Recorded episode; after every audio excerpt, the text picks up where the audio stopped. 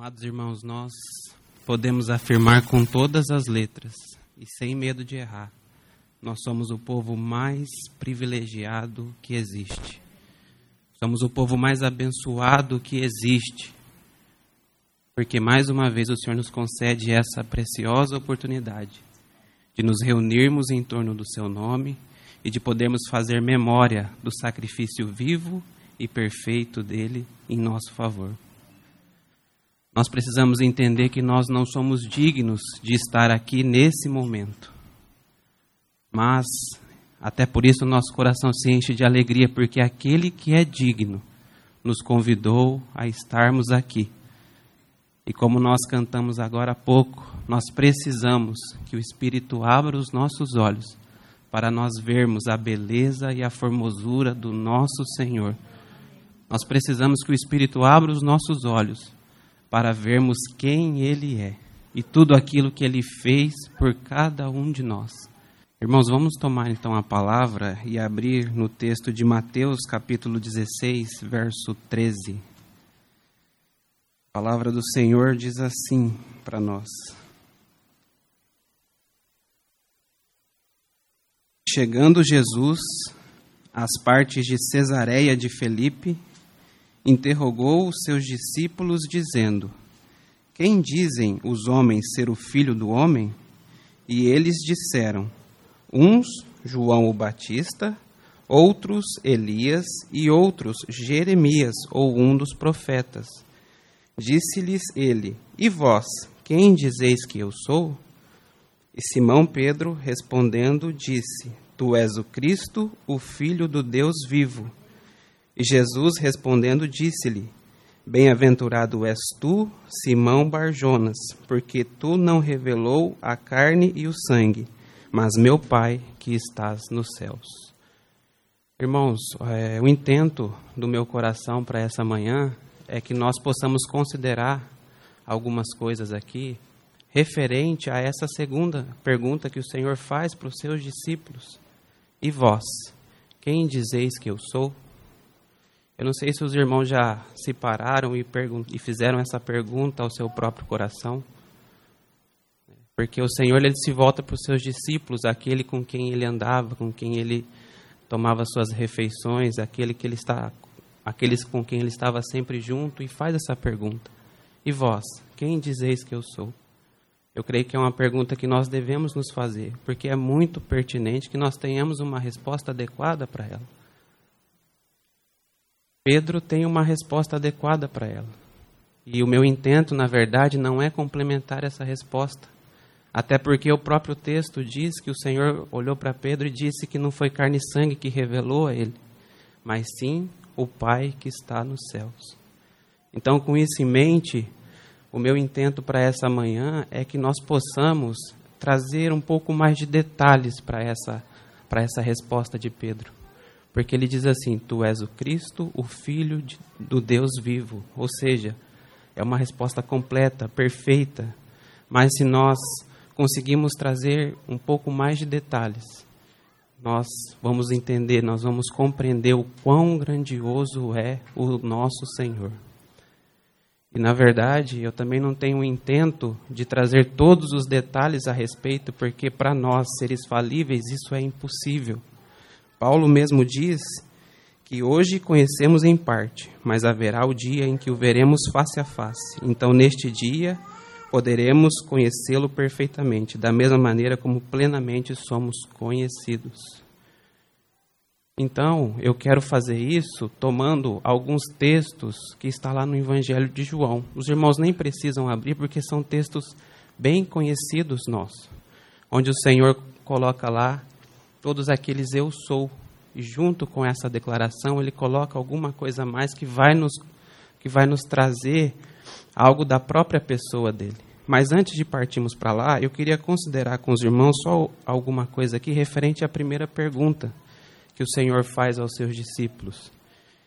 E a primeira pergunta é: Quem dizem os homens ser o filho do homem? E é muito interessante que a resposta que é dada a essa pergunta é uma resposta muito boa. Eles dizem assim, ó, uns dizem que é João Batista, outros dizem que é Elias, outros ainda falam que é Jeremias.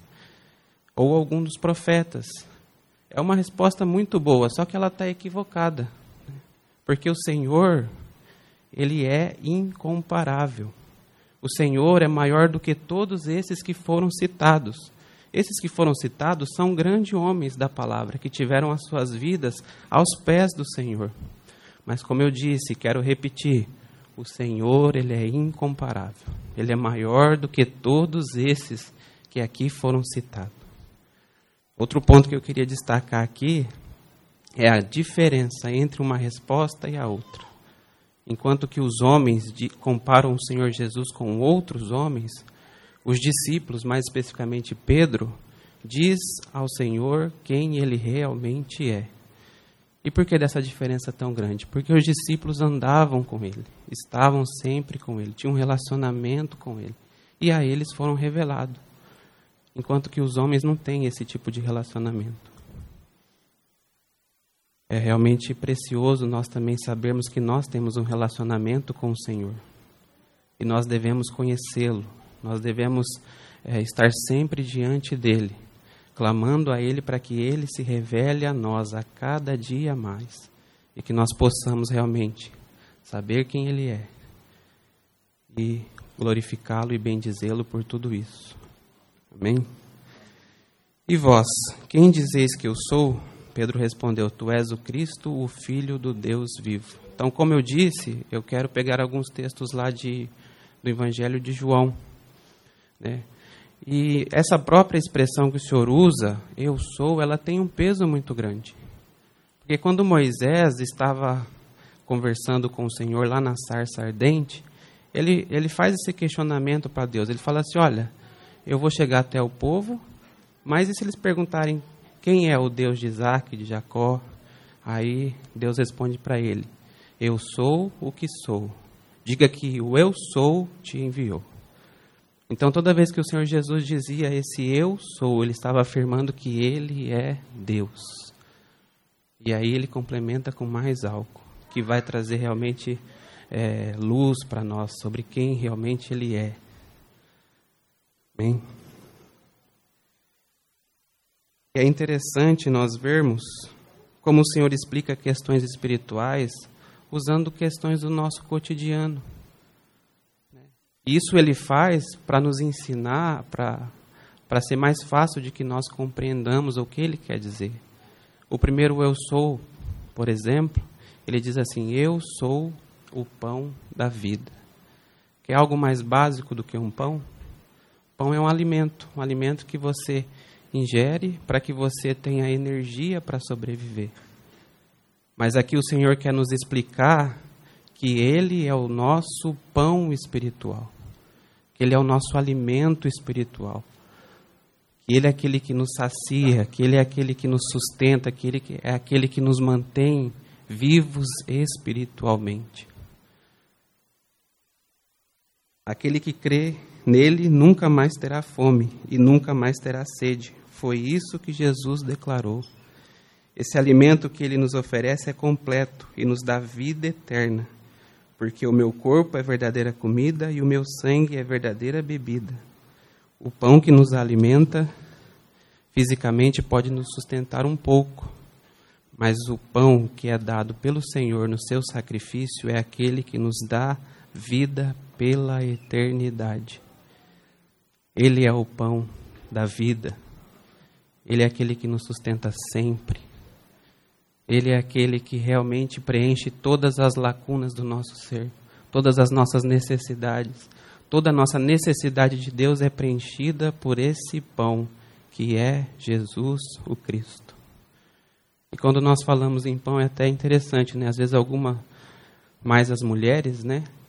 Já pensa em regime, né? Já pensa que não pode comer muito, mas eu quero dizer para os irmãos que esse pão aqui está liberado. Nós podemos nos alimentar dele todos os dias, em quantidade eh, absurda, se assim podemos dizer. Não vai engordar, não. Vai só fazer bem. Bendito pão da vida é o nosso Senhor, aquele que nos sustenta, aquele que nos dá a vida eterna. O meu corpo é verdadeira comida e o meu sangue é verdadeira bebida A Ele glória, honra, louvor, poder e majestade. Esse é o primeiro eu sou. O segundo eu sou está no capítulo 8 de João, a partir do verso 12, diz assim: Eu sou a luz do mundo. Quem me segue não andará nas trevas, mas terá a luz da vida. Jesus é a luz que veio ao mundo para tirar todos nós, pecadores, das trevas. Enquanto não reconhecemos Jesus como nosso Senhor e Salvador, nós andamos como se estivéssemos andando no escuro. Talvez andar no escuro num lugar que a gente conheça é um pouco mais fácil, mas num lugar que a gente não conhece é difícil. E nós vamos andar, vamos tropeçar, vamos bater, vamos nos machucar e provavelmente não chegaremos em lugar algum. Mas quão precioso é, porque o nosso Senhor, ele desceu dos céus e veio ser a luz do mundo. Ele veio iluminar os nossos caminhos, veio jogar luz sobre as nossas mazelas, sobre os nossos pecados e, no, e nos mostrar qual é o caminho que nos, levar, que nos levará à vida eterna. O maravilhoso é esse nosso Senhor. Ele veio trazer luz sobre a vida de cada um de nós aqui e apontar para Ele mesmo como nosso Senhor e nosso Salvador. Capítulo 1 de João fala a respeito de João Batista, mas diz claramente que ele não é a luz, porque a luz é aquele que viria após ele, que é o nosso Senhor Jesus. Ele é a luz do mundo. Ele é aquele que nos mostra a direção. Ele é aquele que indica qual é o caminho da salvação. O nosso Senhor é belíssimo. Então, essa é a segunda declaração que ele fala a respeito dele mesmo. Eu sou a luz do mundo. E é impressionante, porque e vós, quem dizeis que eu sou? Pedro coloca: Tu és o Cristo, o Filho do Deus vivo. E agora, nesses detalhes, nós estamos vendo quem é o nosso Senhor. Ele é aquele que alimenta, ele é aquele que dá a luz, ele é aquele que nos mostra o caminho. Ele é aquele que realmente deseja nos salvar, deseja nos resgatar, deseja nos dar vida e vida em abundância. E a terceira declaração dele lá em João, que está no capítulo 10, diz assim: Eu sou a porta das ovelhas. Preciosa também essa declaração. Ele é a porta que nos conduz à salvação. Ele não disse ser uma das portas, ele disse ser a porta. Quem entra por mim será salvo, entrará e sairá, e encontrará pastagens. O mundo nos oferece várias portas, mas o Senhor está dizendo em alto e bom som: Eu sou a porta. Quem entrar por mim será salvo. Ele é aquela porta que nos conduz a Deus. Ele é essa preciosa porta. Como dito, o mundo oferece várias portas. Podemos escolher entrar por elas, mas são portas que conduzem à perdição enquanto que essa porta, que é Cristo Jesus, nos conduz à salvação e à salvação eterna. Bendita porta é o nosso Senhor. Então, essa foi a terceira declaração dele lá em João. É lógico que não estamos vendo com todos os detalhes, mas é algo apenas para a gente compreender e tentar detalhar um pouco mais a resposta que Pedro deu àquela pergunta que o Senhor fez. E vós, quem dizeis que eu sou? Tu és, a, tu és o pão da vida, Senhor. Tu és a luz do mundo. Tu és a porta que nos conduz à salvação. E tu és também, Senhor, o bom pastor. Outra declaração do Senhor Jesus, lá de João: Eu sou o bom pastor. Também no capítulo 10. E com relação ao bom pastor, nós já escutamos tantas vezes aqui que é aquele que cuida, que trata, que ensina, que mostra o caminho é aquele que tem zelo pelos seus, aquele que corrige e que disciplina. Esse é o bom pastor. Certa vez eu estava lendo a respeito e vi que tem alguns pastores que, quando tem aquelas ovelhas desobedientes, não sei se isso é aplicado ainda hoje. Talvez era na época do texto que eu estava lendo.